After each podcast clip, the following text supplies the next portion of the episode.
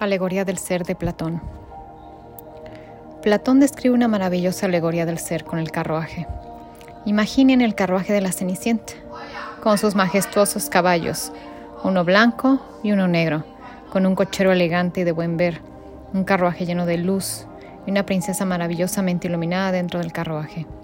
Él explica cada parte de su dibujo qué significado tiene, y yo lo interpreto de la siguiente manera. El cochero representa la mente racional o al ego, que erróneamente pensamos toma el control en un 96%, lo cual no es así. Los dos maravillosos caballos tan imponentes y fuertes nos dejan entrever los dos tipos de emociones, buenas y malas, obscuras y claras, blancas y negras. Ahí es donde podemos ver la dualidad existente en el universo.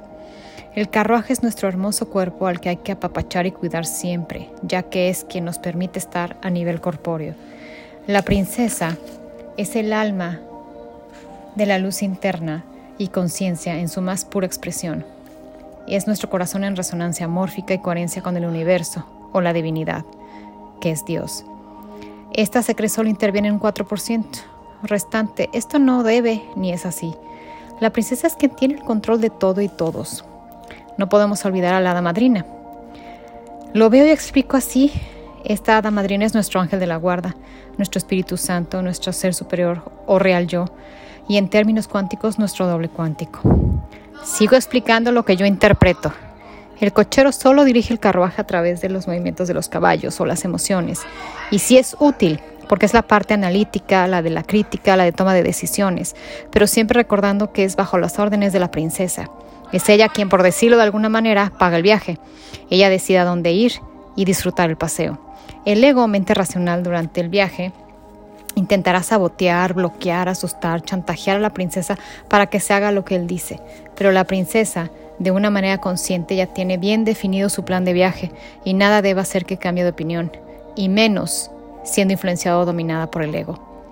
El ego querrá ir al otro lado de donde la princesa quiere, alegando que es peligroso, no apto, absurdo, etc., el que ella escogió. La princesa firmemente tendrá que acallar de una manera elegante, pasiva, pero firme al ego y decirle, no, la decisión está tomada, vamos para la izquierda. El ego insistirá, princesa, a la izquierda hay barrancos y cosas difíciles, en cambio del lado derecho no. La princesa se mantendrá firme y dirá al, ego, estoy 100% consciente que así es. Estoy, estoy, estoy 100% consciente que así es, pero al saberlo ya tomaré mejores decisiones en el momento. En cambio, del lado que tú quieres llevarme, desconozco y sin estar consciente me caigo en un barranco más profundo y eso dolerá mucho más. Así que adelante, seguimos con el mismo plan.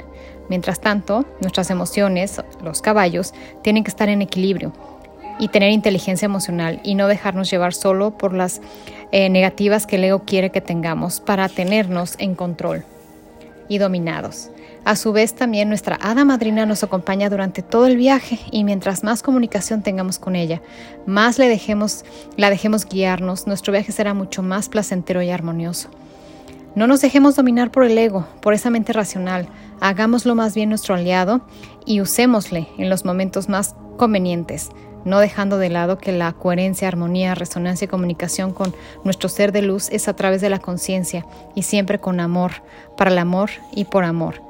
Amor significa A, acción, M, movimiento, O, orden, R, resultados. Siempre enfocarnos a los resultados, porque la respuesta es siempre el amor.